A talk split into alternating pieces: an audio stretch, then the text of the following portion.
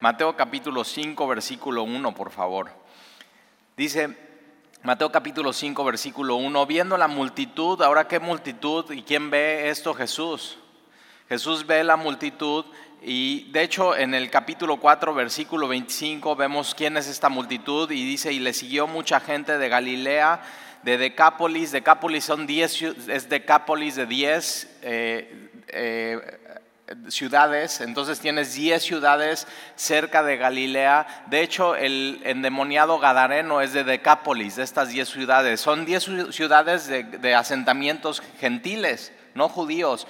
Y por eso Galilea se llama Galilea de los gentiles. Y Jesús decide comenzar su ministerio ahí, eh, entre sí una comunidad asentada de judíos, pero realmente más eh, eh, gentiles y Decápolis de Jerusalén, fíjate de dónde vienen las multitudes a Galilea, de Jerusalén, de la, de la Meca, del judaísmo, donde está el templo, donde están, o sea, todo iluminada la ciudad, incienso, cánticos, salmos, ritos, sacramentos, bautismo, sacerdotes, y de pronto ellos, o sea, como que hay algo en la gente que dice, esto no me satisface, y van con Jesucristo, Jesús de Nazaret y vienen de Jerusalén, de Judea, y del otro lado del Jordán, nos están viniendo de todos lados. Eh, ahora mira versículo 24, y se difundió su fama por toda Siria. O sea, no nada más eh, su fama es por los alrededores de Galilea, llegando por, hasta toda Judea,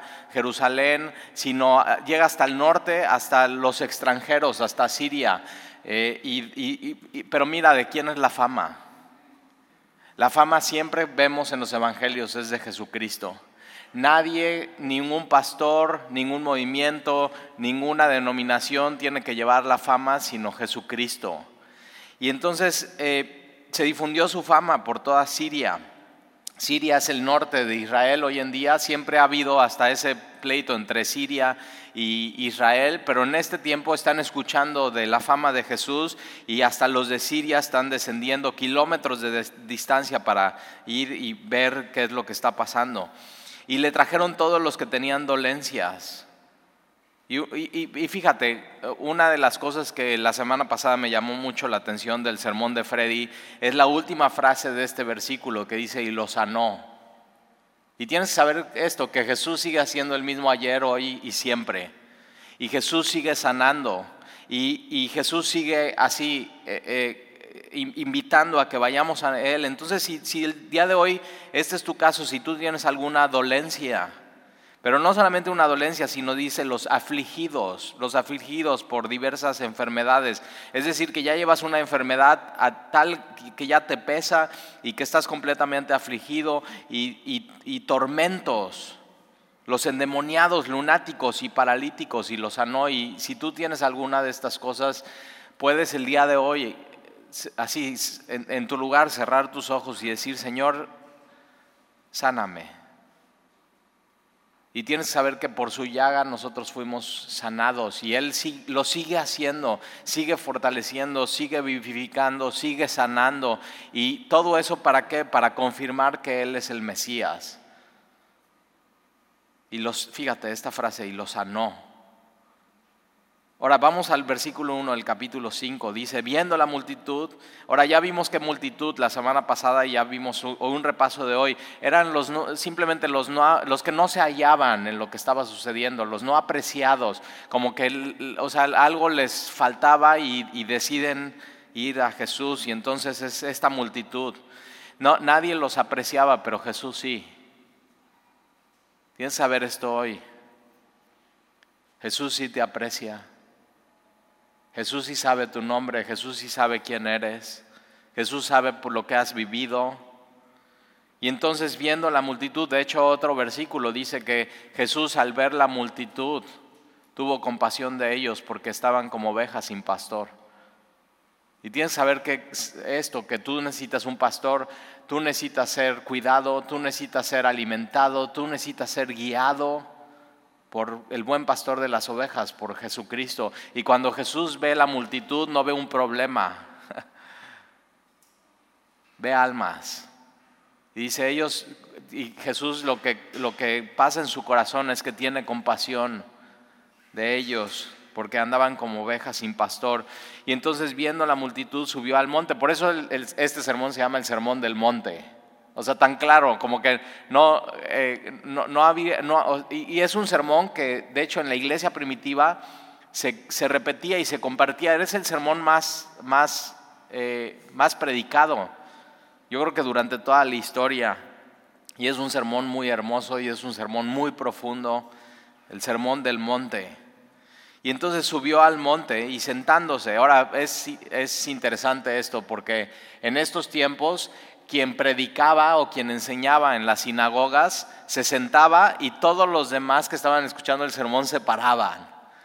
Un poco diferente a como semilla. En semilla es diferente. Quien, quien, enseña y quien predica viene y se para, todos los demás están sentados, pero en este tiempo era diferente. De hecho, una sinagoga más o menos tendría una, un, auditorio como en, como en media luna. En la parte de atrás estaría la entrada, entonces eh, cuidado con si llegabas tarde, porque si llegabas tarde tenías que pasar por, y todo el mundo se daba cuenta si llegabas tarde. Aquí hemos dicho, bueno, no, para que los que lleguen tarde como que no nos demos cuenta que entren por atrás.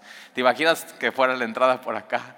Y entonces eh, se leían las escrituras, ¿no? Los rollos, y después quien, quien predicaba o quien interpretaba lo que se leía se sentaba en la silla de Moisés, así se llamaba, era una silla de piedra y entonces todos estaban escuchando la predicación y, Jesús de pronto lo que hace es que al ver la multitud se da cuenta, ellos necesitan enseñanza, ellos han venido aquí porque necesitan un pastor, necesitan ser alimentados y, y no en una sinagoga, sino ahí en un monte que él mismo creó. Él sabía que esto iba a suceder. Y entonces subió al monte y sentándose vinieron a él sus discípulos. Entonces este es un sermón para sus discípulos, para los que decidieron seguir a Jesús, para los que decidieron ir mucho más allá que simplemente un milagro o una sanidad, sino no, yo quiero seguir a este hombre. Y vinieron a él sus discípulos, versículo 2, y abriendo su boca les enseñaba diciendo. Ahora es, muy interesante que diga abriendo su boca les enseñaba. Quiere decir que Jesús no solamente enseñaba abriendo su boca, sino aún cuando no abría su boca, su vida enseñaba. En, medio de las sanidades, en medio de lo que él hacía y, y, cómo se comportaba, su vida era, era enseñanza para los demás. Y es lo mismo para ti, para mí. Tú y yo no solamente enseñamos cuando eh, enseñamos un pasaje bíblico a nuestros hijos o a un amigo o damos una consejería bíblica, sino enseñamos con nuestra vida. Nuestra vida tiene que ir íntegra con nuestro mensaje. De hecho, él al estar sanando dolencias, enfermedades, echando fuera demonios, gente que tenía tormentos, lunáticos, paralíticos, viniendo a Él y Él sanándole, Él les estaba enseñando quién era Él. Es el Mesías. Él es el Hijo de Dios. Y entonces abriendo su boca les enseñaba diciendo, y es lo que conocemos como las bienaventuranzas. Bienaventurados los pobres en espíritu, porque de ellos es el reino de los cielos. Bienaventurados los que lloran, porque ellos recibirán consolación. Bienaventurados los mansos, porque ellos recibirán la tierra por heredad. Bienaventurados los que tienen hambre y sed de justicia, porque ellos serán saciados. Bienaventurados los misericordiosos, porque ellos alcanzarán misericordia. Bienaventurados los de limpio corazón, porque ellos verán a Dios. Bienaventurados los pacificadores, porque ellos serán llamados hijos de Dios. Bienaventurados los que padecen persecución por causa de la justicia, porque de ellos es el reino de los cielos. Bienaventurados sois cuando por mi causa os vituperen y os persigan y digan toda clase de mal contra vosotros mintiendo. Gozaos y alegraos, porque vuestro galardón es grande en los cielos, porque así persiguieron a los profetas que fueron antes de vosotros. Ahora, muchas veces cuando leemos las bienaventuranzas, eh, ponemos énfasis en la primera parte, bienaventurados los pobres, bienaventurados los que lloran, bienaventurados los mansos, bienaventurados los que tienen hambre y sed, bienaventurados los misericordiosos, bienaventurados los de limpio corazón, bienaventurados los pacificadores, pero dejamos atrás lo, lo que viene después de la bienaventuranza. Ahora, si pones el énfasis en esto, escucha esto. Hablando de los discípulos de Jesús, los seguidores de Jesús, de ellos es el reino de los cielos porque ellos recibirán consolación, porque ellos recibirán la tierra por heredad, porque ellos serán saciados, porque ellos alcanzarán misericordia, porque ellos verán a Dios, porque ellos serán llamados hijos de Dios, porque de ellos es el reino de los cielos, porque vuestro galardón es grande en los cielos. Y una de las cosas que vamos a ver son tres cosas de las bienaventuranzas. Número uno es que habla de, cómo es un discípulo de Jesús, sus atributos. Número dos es cómo un discípulo tiene que ser con los demás. Y número tres, ¿qué puede pasar con la gente cuando se entera que eres un discípulo? Ahora, el punto número tres no depende de ti, no puedes hacer nada porque habla de persecución. Y lo único que pasa es que cuando la gente se da cuenta que eres un discípulo de Jesucristo, así como persiguieron e injuriaron a Jesús y lo vituperaron, es decir, le insultaron, así puede suceder contigo, pero eso tú no tienes el control. Lo que sí puedes ver es cómo está tu vida en los primeros dos puntos, cómo están tus atributos es ser un discípulo de Jesús y cómo eres con las demás personas. Ahora, ¿quién no quisiera esto? ¿Quién no quisiera que tuyo sea el reino de los cielos? ¿Quién no quiere recibir consolación? ¿Algún día has recibido consolación por parte del Espíritu Santo? Que Él es el consolador. ¿Quién no quiere recibir la tierra por heredad? ¿Quién no quiere ser saciados? ¿Quién no quiere alcanzar misericordia? Como discípulo, ¿quién no quiere ver a Dios? Queremos ver a Dios. Queremos ver a Dios no solamente un día cuando estemos delante de Él, sino lo queremos ver en nuestra vida. Queremos palparlo, queremos sentirlo, queremos conocerlo, queremos verlo en las escrituras, queremos verlo obrando en nuestra vida, queremos ver a Dios haciendo milagros, sanando. ¿Quién no quiere ser llamado hijo de Dios? ¿Quién no quiere ser parte del reino de los cielos? ¿Y quién dice, vuestro galardón es grande en los cielos? Es un premio. ¿Quién no, le gustan los premios? Ahora, mira, vamos una a una, versículo 3, bienaventurados los pobres. Ahora, ojo, no es una pobreza económica, ¿eh? Porque de pronto hay políticos que hablan, no, bueno, o sea, los pobres, hablando que los, los pobres en su cuenta de banco, y no, Jesús está hablando de una pobreza espiritual. Es declarar, ahora, ¿qué, qué bueno que Jesús empieza con bienaventurados los pobres y qué bueno que Jesús no empieza con bienaventurados los puros de corazón. Lo primero que tienes que hacer entonces es darte cuenta que estás en bancarrota delante de Dios espiritualmente hablando. Un pobre ruega por algo que no tiene y lo que no tenemos es una riqueza espiritual. Y no estamos hablando de, riqueza física, porque hay gente que es muy pobre económicamente y muy rica orgullosamente espiritualmente hablando. ¿Conoces a alguien así? Y aquí la primera bienaventuranza que quiere decir que seas bendecido por Dios. Ahora fíjate, no es, no es serás bienaventurado, sino aquel que es pobre en espíritu es bienaventurado es bendecido por Dios. No serás, no eras, eres. Y es decirle a Dios, Señor, me declaro en bancarrota espiritual, no tengo nada que ofrecerte, te necesito a ti. Pobreza espiritual.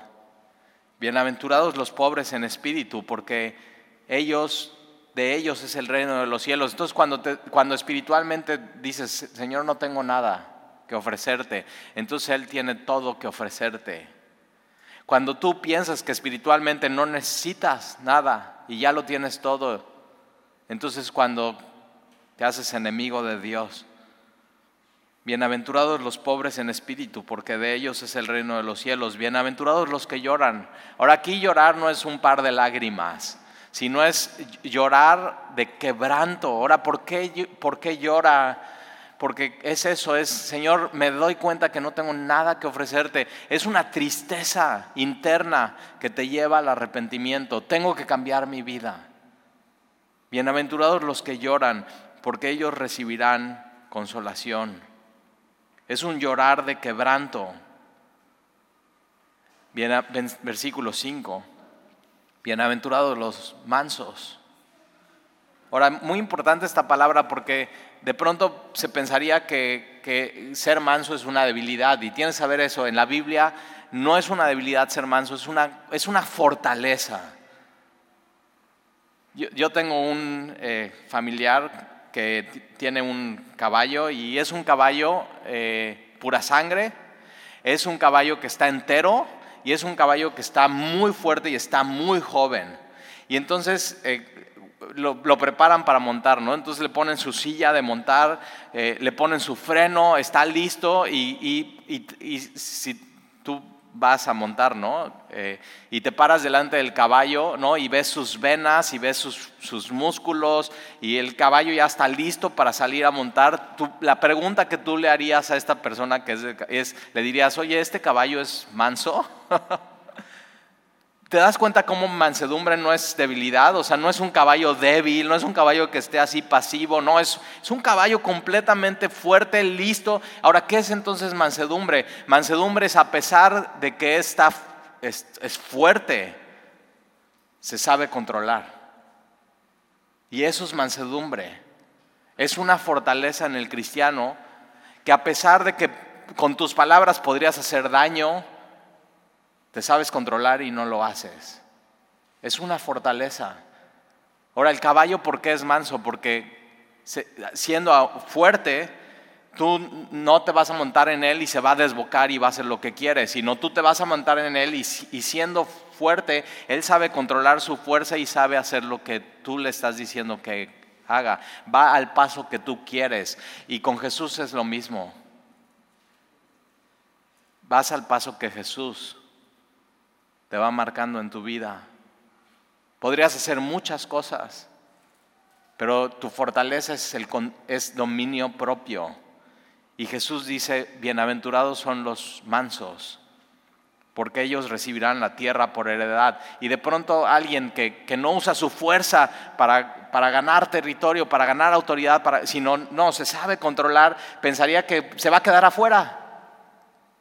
Y, Jesús está diciendo, mira, bienaventurados los mansos, y no importa que pienses que te vas a quedar afuera, porque tú vas a recibir la tierra por heredad.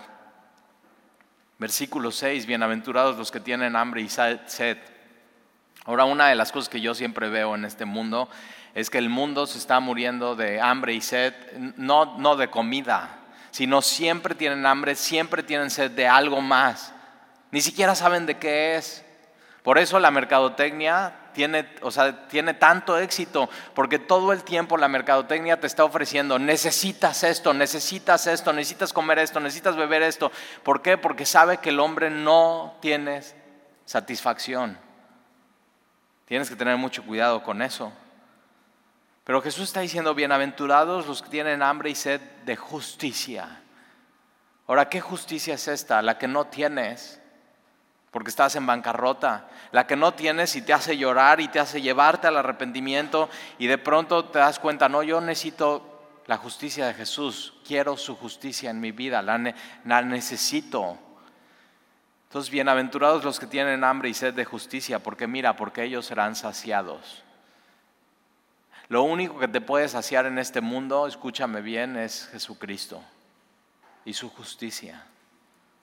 Bienaventurados los que tienen hambre y sed. El, mundo tiene hambre y sed de poder. El mundo tiene hambre y sed de dinero. El mundo tiene hambre y sed de autoridad. El mundo tiene hambre y sed de querer ser eh, influencer. El, mundo tiene hambre y sed de muchas cosas, pero lo único que puede satisfacerte es Jesucristo. Versículo 7. Bienaventurados los misericordiosos, porque ellos. Esto es para con los demás, ¿te das cuenta? Entonces, primero es para con Dios. Estoy en bancarrota, lloro, me doy cuenta de mi, de, mi debilidad y entonces me arrepiento y voy a Él. Y Él, él me transforma, me da mansedumbre y de pronto tengo hambre y sed de justicia. Recibo su misericordia, su amor y su perdón y entonces yo puedo darle eso a los demás. Puedo dar algo que ya entendí. Y Dios es eso, Dios es misericordioso. Y si tú lo has vivido, te puedes parar ahí entonces ser misericordioso con los demás. Bienaventurados los misericordiosos porque ellos alcanzarán misericordia. Bienaventurados los de limpio corazón porque ellos verán a Dios. Solamente alguien que Dios ya limpió su corazón quiere ver a Dios. Porque tú y yo antes, cuando nuestro corazón no había sido transformado por Dios, no queríamos ver a Dios. Queríamos saciarnos de todo menos de Dios. Y de pronto Dios viene y limpia nuestro corazón y nos perdona. Y entonces nuestro deseo es ver a Dios, ver a Dios en las escrituras, ver a Dios obrando en nuestra vida, reconociéndolo en todos nuestros caminos, pero no solamente eso, sino un día ver a Dios cara a cara, escuchar su voz, ver su rostro, ver, sus marcas, ver cómo sus labios pronuncian tu nombre. Bienaventurados los de limpio corazón, porque ellos verán a Dios. Bienaventurados los pacificadores. Y esto es, es un atributo del cristiano. Fíjate, bienaventurados los pacificadores, porque ellos serán llamados hijos de Dios. Un hijo de Dios, un descendiente de Dios, alguien que nació de nuevo, no está buscando pleito con los demás, está buscando armonía con los demás, está buscando paz con los demás, está buscando amar a los demás ser un pacificador y eso es lo que tenemos que hacer en nuestra casa. Cuando hay un pleito, cuando hay un malentendido, ser un pacificador, tomar la iniciativa para la paz. Pero no solamente eso, sino en el mundo, con un mundo que no conoce a Dios, ser embajadores de Cristo y ofrecer en el nombre de Cristo paz de Dios para con los hombres. Bienaventurados los pacificadores. Mira, dónde, mira en dónde estamos encontrando las bendiciones de Dios. Bienaventurados los pacificadores, porque de ellos serán llamados hijos de Dios. Bienaventurados, versículo 10, los que padecen persecución por causa de la justicia, porque de ellos es el reino de los cielos. Bienaventurados sois cuando por mi causa os vituperen y os persigan. Esta palabra vituperar es te insulten. ¿Alguna vez te han insultado por ser cristiano? O sea, por ser cristiano, ¿eh? No porque te, no porque te mereces el insulto sino, o sea, simplemente por ser cristiano te insultan. Y aquí, fíjate, cuando alguien te insulta por ser cristiano, Jesús está, es el mundo al revés, Jesús te está diciendo, ahí eres bendecido por mí, bienaventurado cuando alguien te insulta. Ahora, ¿por qué es esto? Porque cuando alguien te insulta estás viviendo tu cristianismo, estás diciéndole a los demás quién eres, estás diciéndoles tu causa, sed y hambre satisfecha por Dios de justicia en Jesucristo. Eso tengo. Estoy en bancarrota, pero tengo a Jesucristo y tengo todo lo que necesito y la riqueza. Y cuando empiezas a hablar así, va a haber gente que te va a insultar, va a haber gente que te va a perseguir por causa de Jesucristo. Entonces, versículo 11, bienaventurados cuando por mi causa os vituperen y os persigan y digan toda clase de mal contra vosotros, mintiendo. Va, a haber gente que va a mentir de ti. Nunca te han dicho, pues no que eras cristiano. Y va a haber gente que va así, va a tratar de manipular que eres cristiano y te va a querer insultar y te va a querer. Y cuando te suceda eso, acuérdate, bienaventurado eres, bendecido eres. ¿Por qué? Porque estás siguiendo los pasos de tu maestro. Si Jesús fue insultado, fue vituperado y fue perseguido, ¿qué te hace pensar que tú no lo vas a hacer? Cuando, preocúpate cuando nadie te insulta, cuando nadie te persigue, cuando nadie, porque posiblemente no le estás diciendo al mundo lo que eres. Soy un discípulo de Jesucristo. Pero cuando lo, ahora, fíjate, van a mentir en contra de ti. Entonces, cuando mientan en contra de ti y, así, eh, y te enteres, o sea, dijeron eso de ti y es mentira. En vez de decir, ahora sí van a saber quién soy yo. ¿Nunca te ha pasado eso? Acuérdate, bienaventurados los mansos, que se saben controlar, que podrían hacer daño y no lo hacen porque ellos recibirán la tierra por heredad. ¿Te das cuenta cómo todas las bienaventuranzas están tejidas? Se relacionan una con la otra. Entonces, versículo 11, bienaventurados sois cuando por mi causa os vituperen y os persigan y digan toda clase de mal contra vosotros, mintiendo. Gozaos y alegraos porque vuestro galardón es grande en los cielos. Tienes un premio grande entonces no busques premios aquí terrenales. No, no busques satisfacer tu hambre y tu sed aquí.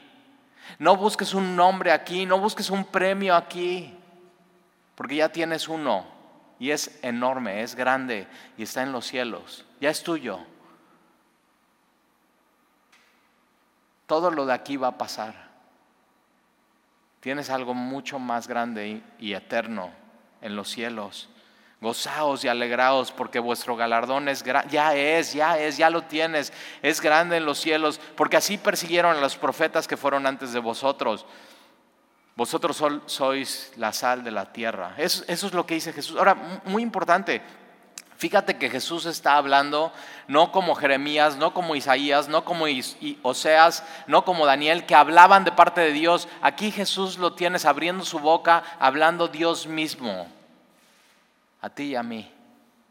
Es la personalidad de Dios hablándonos y dándonos una enseñanza.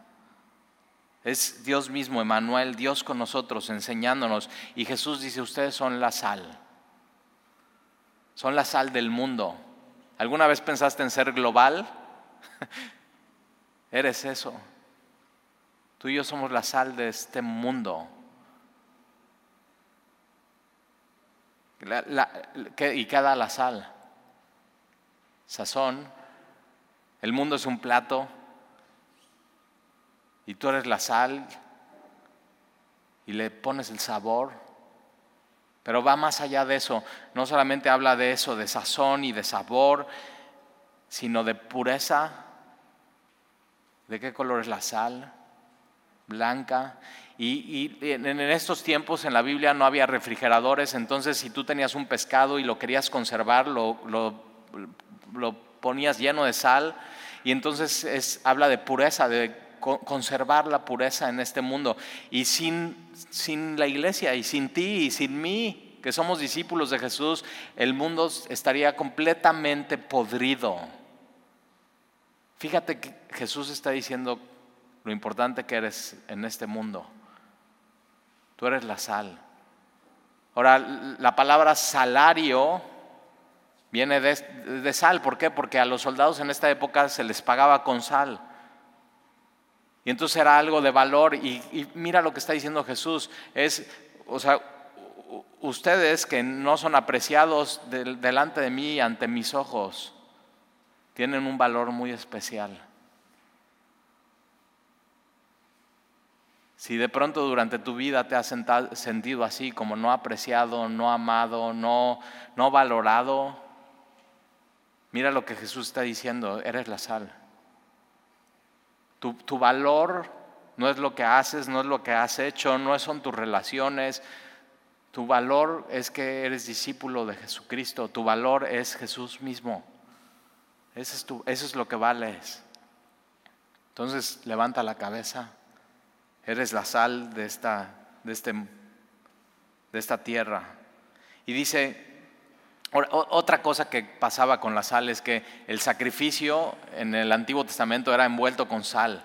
Y entonces ahí se, ponía en el, en, el altar. Y, y, mira, es eso, es, somos un sacrificio delante de Dios. Y habla de pureza. Somos un sacrificio puro, santo, agradable a Dios. Ustedes son la sal de la tierra. Pero si la sal se desvaneciere, ¿con qué será salada? No sirve más para nada, sino para ser echada afuera y hollada por los hombres. Tú como discípulo de Jesús tienes un propósito que cumplir aquí. Por eso sigues aquí. Tienes un propósito, ser la sal. Tienes un propósito, versículo 14, vosotros sois la luz del mundo. Mira eso, la luz del mundo. No solamente hemos recibido la luz que es Jesús, sino nosotros transmitimos esa luz a los demás. Vosotros sois la luz del mundo. Una ciudad asentada sobre un monte no se puede esconder.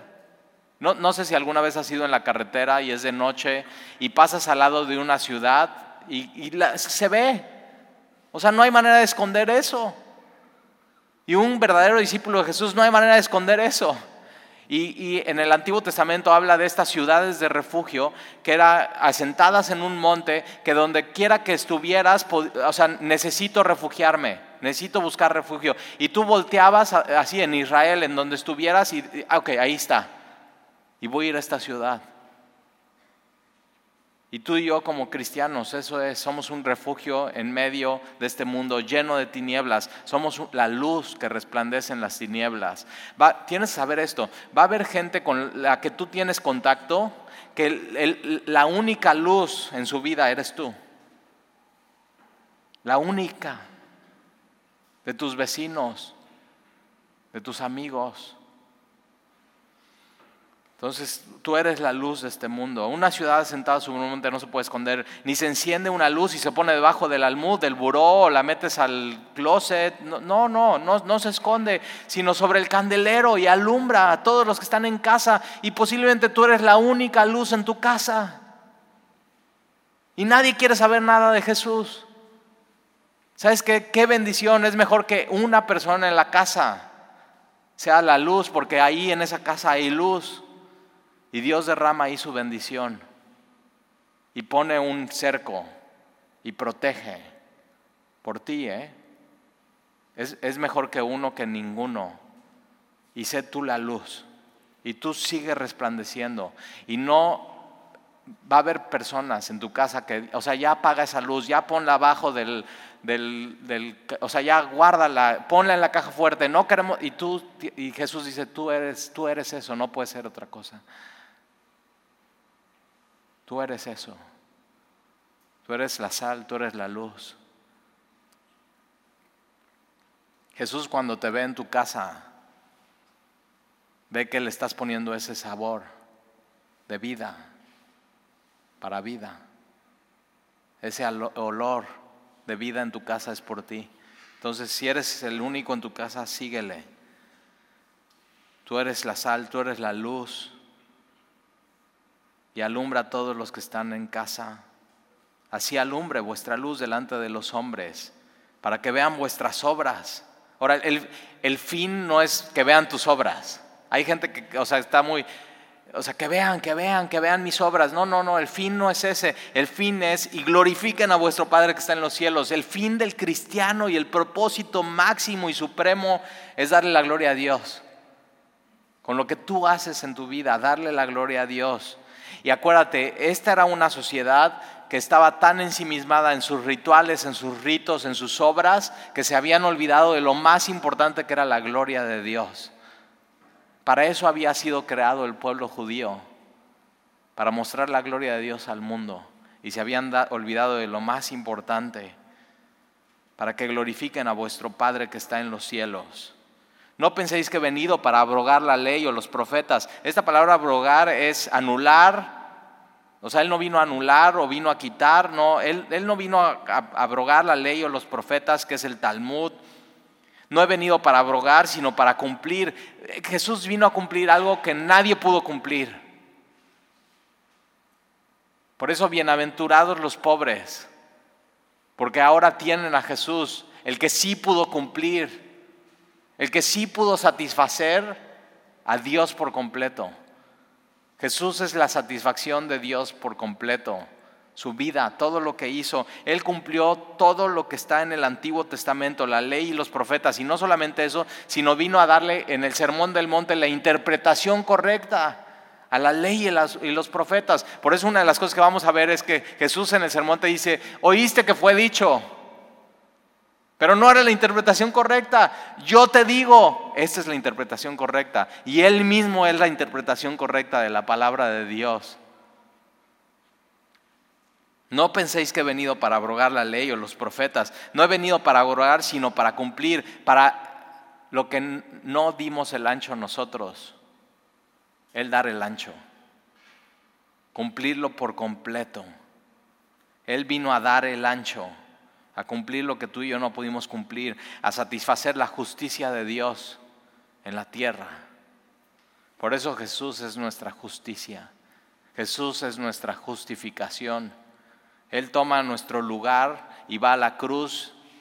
Yo merecía la muerte por no dar el ancho, por cuanto todos pecamos y estamos destituidos de la gloria de Dios.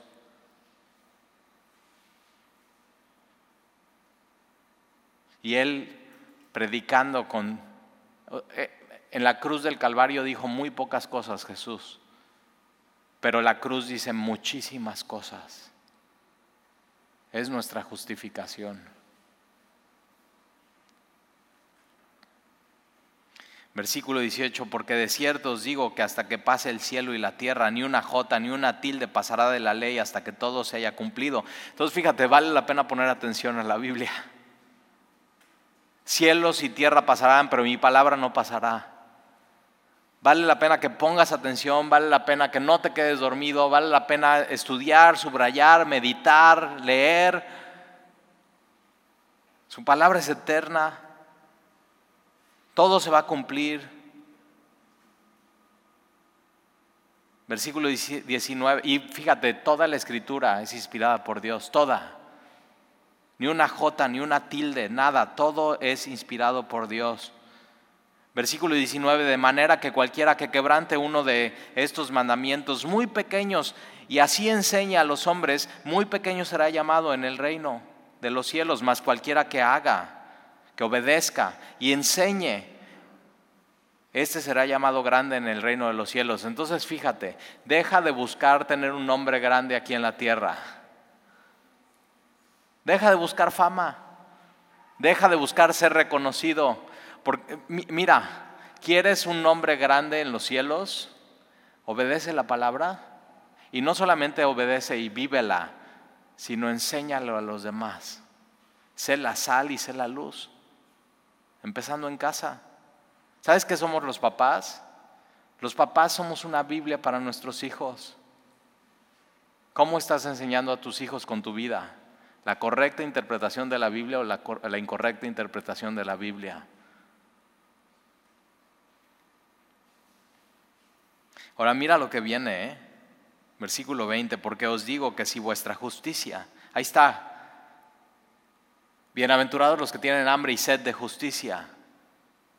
No, no es la mía, tengo hambre y sed, necesito la justicia de Dios. Ellos serán saciados. ¿Con qué? Con la justicia de Jesús. Y Jesús dice, porque os digo que si vuestra justicia no fuera mayor de los escribas y los fariseos, los, escribas y los fariseos no se dedicaban a otra cosa más que a cumplir los mandamientos. Y Jesús les dice a esta gente, común y corriente, si su justicia no es mayor que de los fariseos y de los escribas, que están tratando de guardar todo, no entraréis en el reino de los cielos. Mira lo que Jesús está diciendo. No es posible entrar en el reino de los cielos con tu justicia.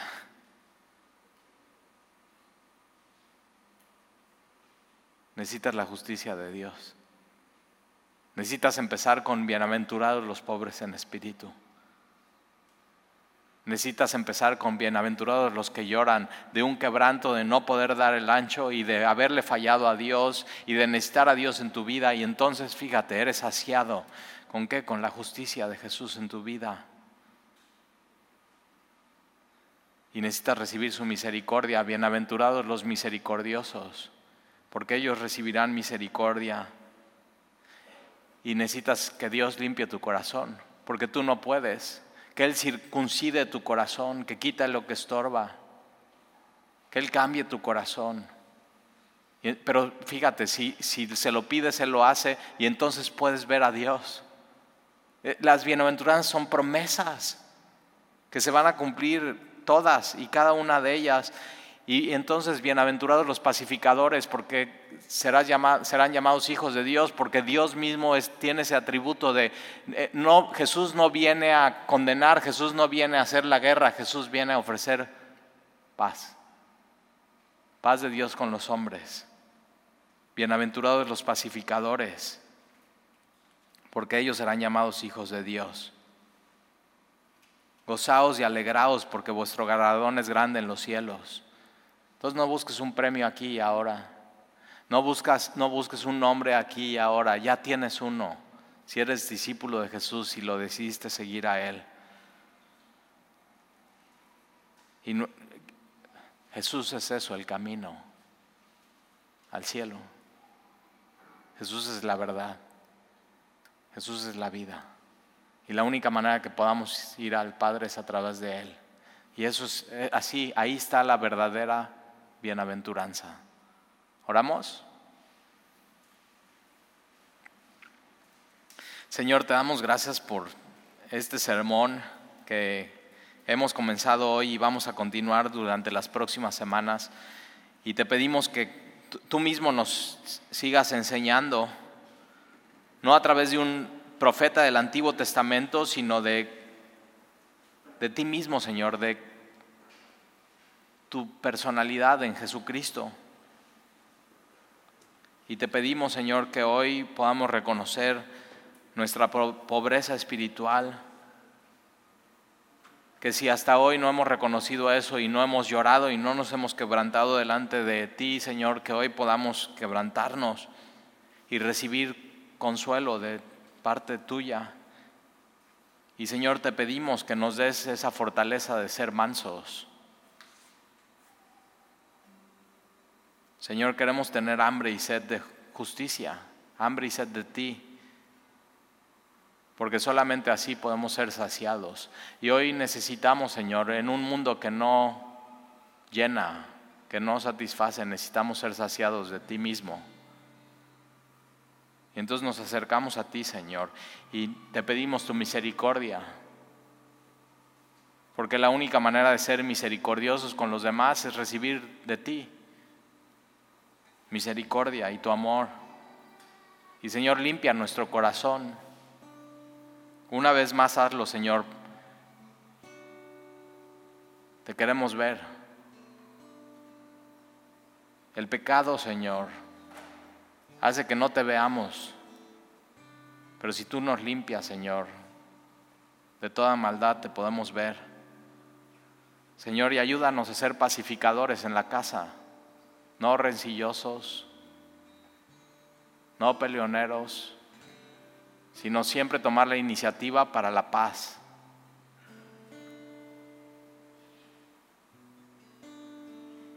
Señor, gracias cuando padecemos persecución y cuando nos insultan por causa de Jesús, porque entonces nos damos cuenta que estamos siendo la sal y estamos siendo la luz.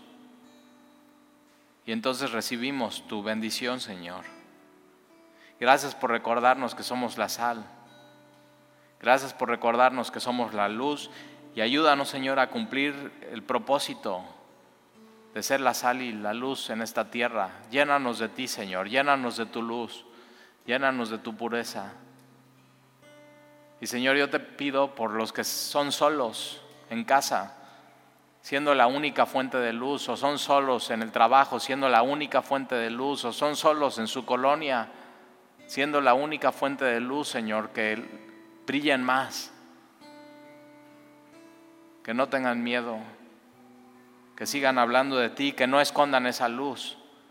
Todo el mundo quiere que esconda esa luz y no escondas esa luz, sino brilla, brilla más y más y más y más y más y cumple el propósito de Dios para tu vida.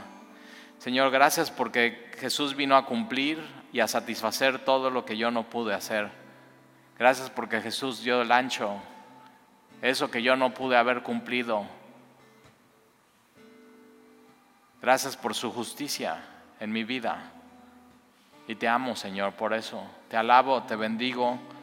Gracias por tu palabra, Señor. Gracias porque tierra y cielos pasarán, pero tu palabra no. Y eso lo tenemos, Señor, como promesas preciosas en nuestra vida. Y te amamos, Señor. Te bendecimos en el nombre de Jesús. Amén.